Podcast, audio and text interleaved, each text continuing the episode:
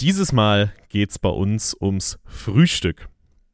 Also indirekt, denn es geht um eine These, bei der die morgendliche Mahlzeit eine Rolle spielt, nämlich Culture eats Technology for Breakfast. Also die Frage, vernascht Unternehmenskultur neue technologische Gegebenheiten wirklich zum Frühstück oder bedingen sie sich nicht gegenseitig? Besonders durch die Pandemie hat das Thema nochmal eine neue Relevanz bekommen und nach und nach zeigen sich all die Veränderungen, die in den vergangenen, ja, knapp 17 Monaten stattgefunden haben. Auch auf die Medienbranche hatte diese Zeit selbstverständlich sehr großen Einfluss. Digitale Trends wurden durch die Pandemie stark beschleunigt, Fragen der Unternehmenskultur und nach Leadership wurden lauter gestellt. Darum geht es jetzt in diesem Podcast. This is Media Now, der Podcast der Medientage München.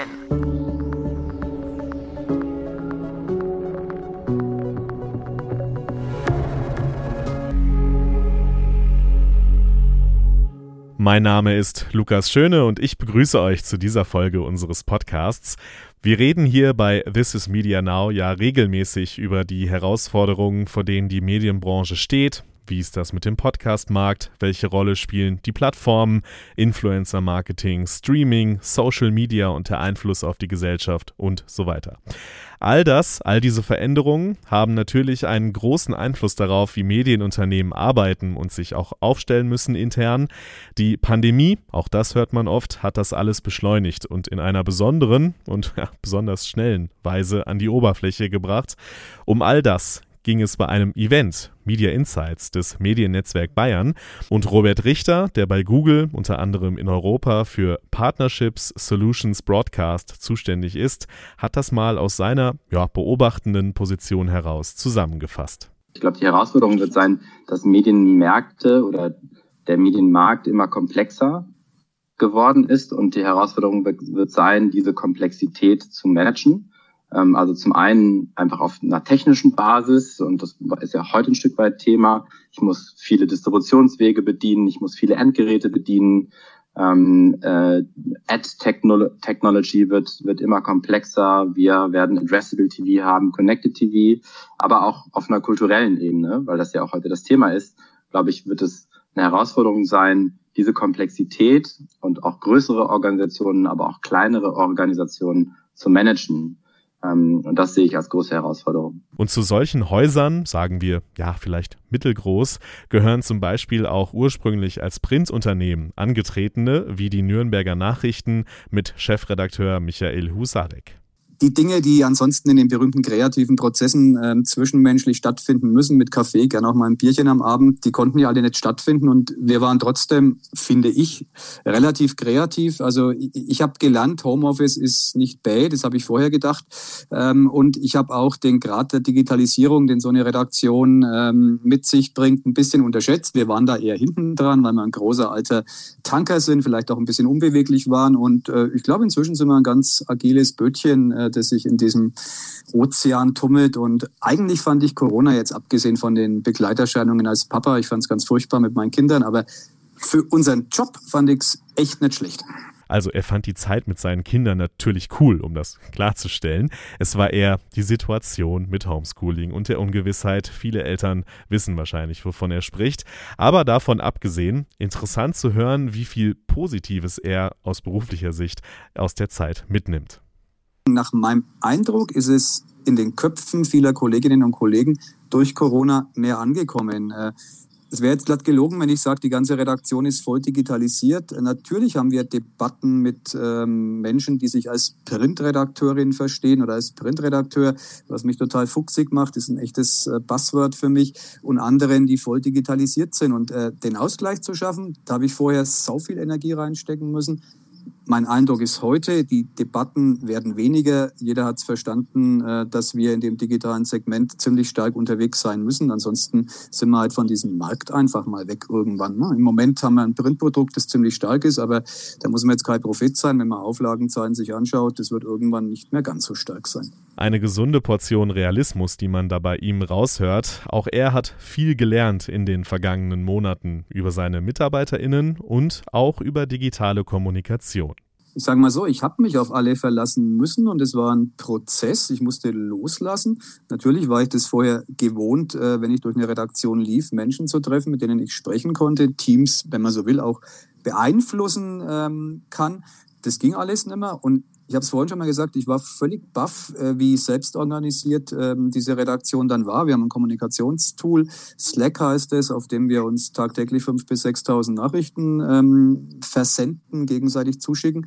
Und die haben uns im Grunde am Leben erhalten. Das war unsere Kommunikation. Und äh, ehrlich gesagt, äh, bitte, bitte nicht mehr alle zurück in die Redaktion kommen. Ich finde es so eigentlich total cool, weil ähm, wir manches aus meiner Sicht auch besser machen. Mir ist es zehnmal lieber, ein Reporter ist draußen, ähm, geht von seinem äh, Wohn-, oder Esszimmer aus auf die Straße und äh, erlebt da was, als wenn er den ganzen Tag in der Redaktion sitzt, mittags in die Kantine bei uns geht und relativ wenig erlebt. Also mein Eindruck war, auch diese Bewegung raus aus diesem ähm, starren Korsett, die hat uns ein bisschen flexibler gemacht. Ganz klar, diese Art von Umdenken, auch bei Führungspersonal, so wie Michael Husarek das gerade beschrieben hat, das ist elementar dafür, dass Wandel stattfinden kann. Also Kulturverspeistechnik.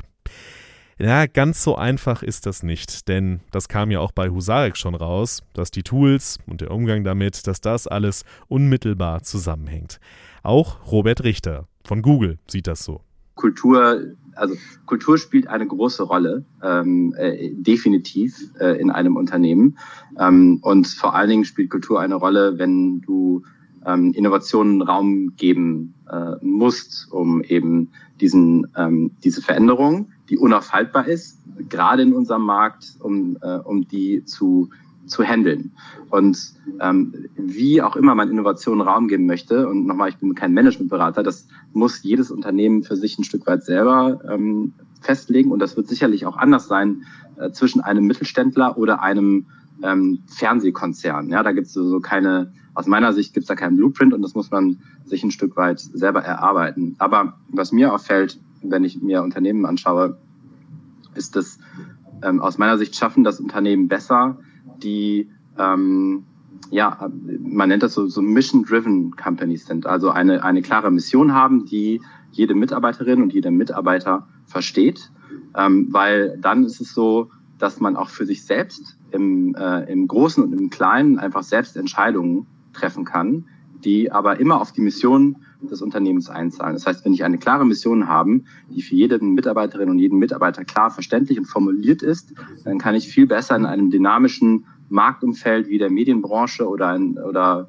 welcher auch anderen Branchen viel besser navigieren und damit auch ähm, technologische Entwicklungen viel besser verstehen und abbilden. Und dafür müssen dann auch nicht mehr alle physisch am gleichen Ort sein, weil es ja sozusagen eher aufs Mindset, auf die Einstellung ankommt, als auf den gemeinsamen Ort.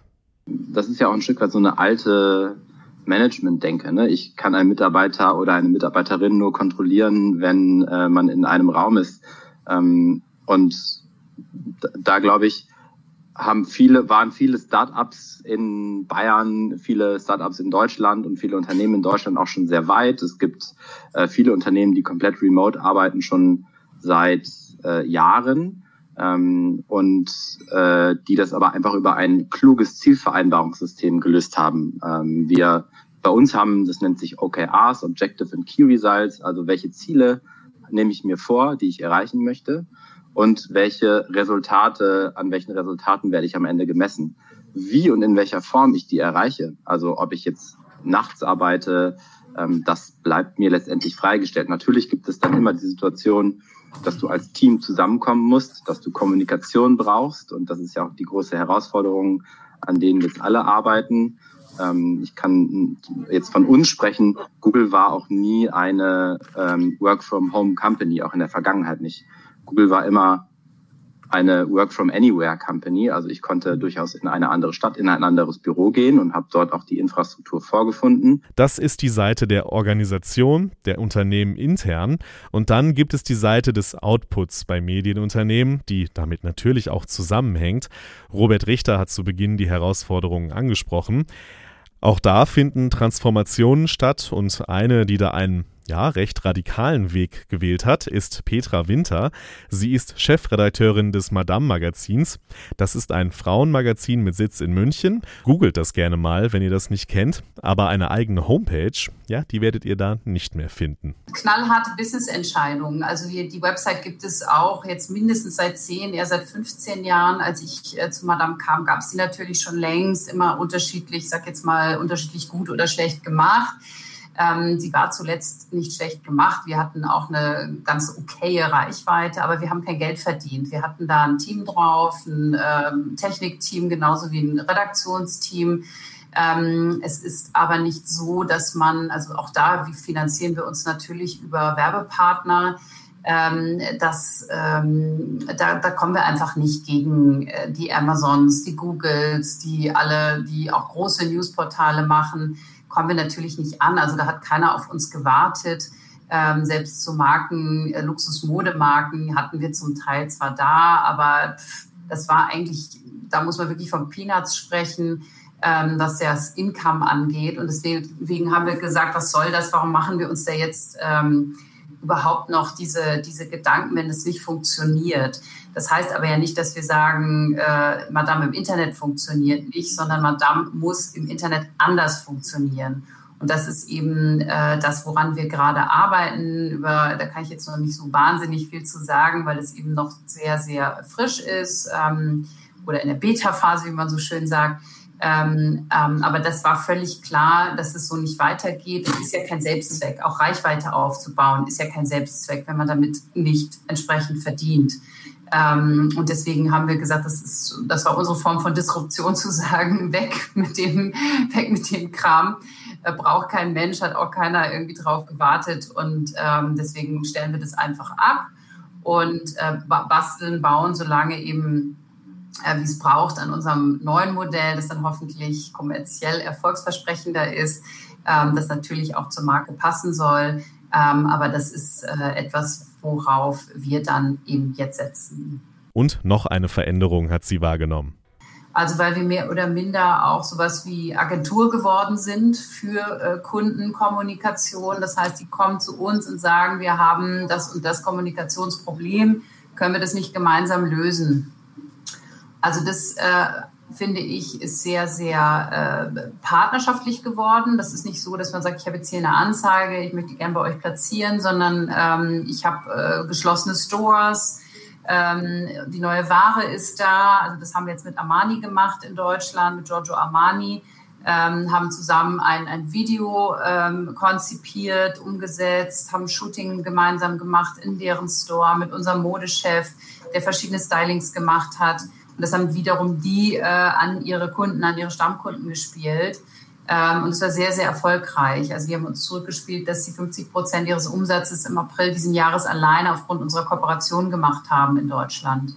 Ähm, also insofern, das sind so, so Ideen, die, ähm, die natürlich Kommunikation, Abstimmung, also sowohl mit dem Endkunden, wie man so schön sagt, als auch mit dem B2B-Partner am Ende ist es doch so, wenn man sowohl intern auf Unternehmensabläufe scha schaut, als auch auf das, was dann beim Kunden, Leser, User, wie auch immer ankommt, die These vom Anfang, also Culture Eats Technology for Breakfast, die ist wohl nur so bedingt haltbar. Einmal bedingt sich beides gegenseitig, gerade in Pandemiezeiten, aber auch darüber hinaus hängt beides voneinander ab und Während digitale Prozesse aufgrund der Pandemie vergleichsweise schnell implementiert wurden, hinken Unternehmenskultur und Arbeitsorganisation oft noch hinterher. Das Thema wird uns sicher noch weiter begleiten in der Branche, in diesem Podcast und auch bei den Medientagen München 2021, die in hybrider Form vom 25. bis 29. Oktober stattfinden. Hier nochmal die Erinnerung, dass es die Online-Tickets schon gibt für 119 Euro im Ticketshop der Medientage. Da gibt es dann auch alle weiteren wichtigen Infos, den Link wie immer in den Show Notes. Macht's gut!